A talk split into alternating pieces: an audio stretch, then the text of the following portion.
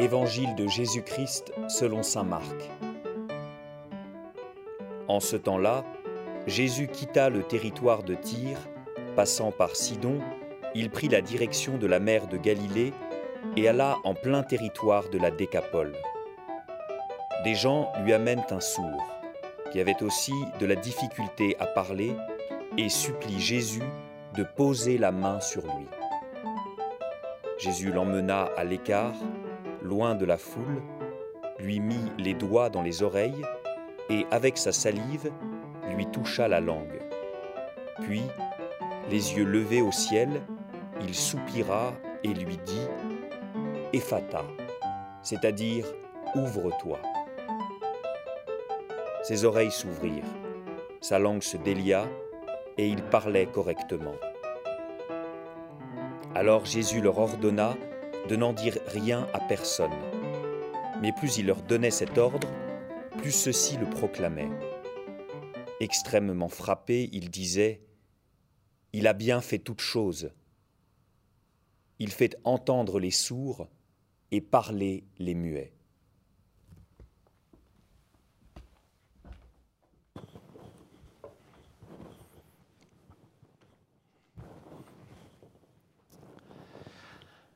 Nous nous souvenons que la semaine dernière, la question de l'ouverture du message de Jésus et même des rites était euh, une question euh, majeure. Comment est-ce que ce qui jusque-là était réservé en quelque sorte au, peuple élu allait pouvoir, conformément au message donné d'ailleurs à Abraham, hein, par, par, le peuple élu, toutes les nations seront bénies, comment ce message allait pouvoir devenir universel.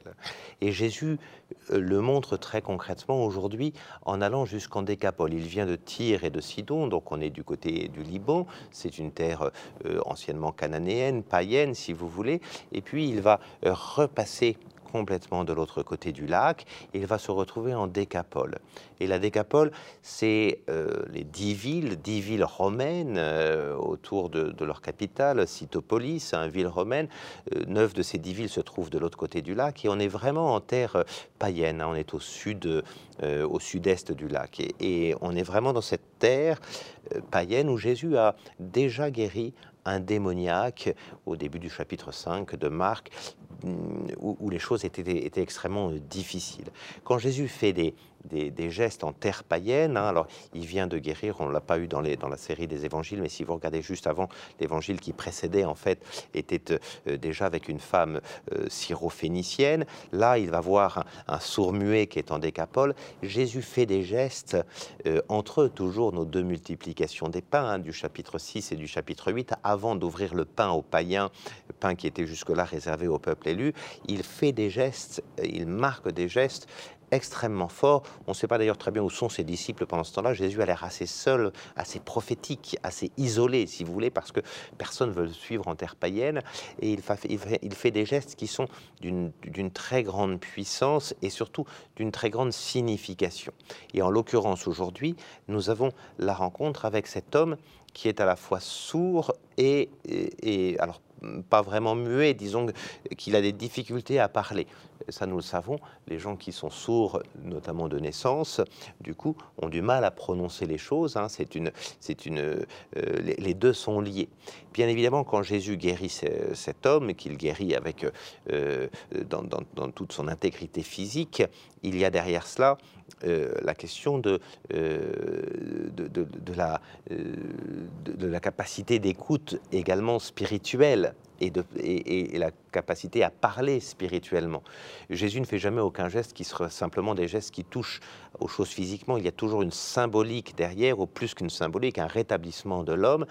Euh, et donc, au fond, ce, geste qu'on a là avec euh, ce personnage montre que Jésus est en train de s'en prendre non pas simplement à la surdité d'un homme, mais à la surdité du peuple païen. C'est-à-dire que Jésus est bien conscient que ce sera compliqué dans le monde païen de faire entendre la parole. Et cette parole-là, euh, voilà, ce sera compliqué. Le monde païen, ça avait déjà été le cas avec le démoniaque gérasénien où, vraiment la, guérison avait été compliquée.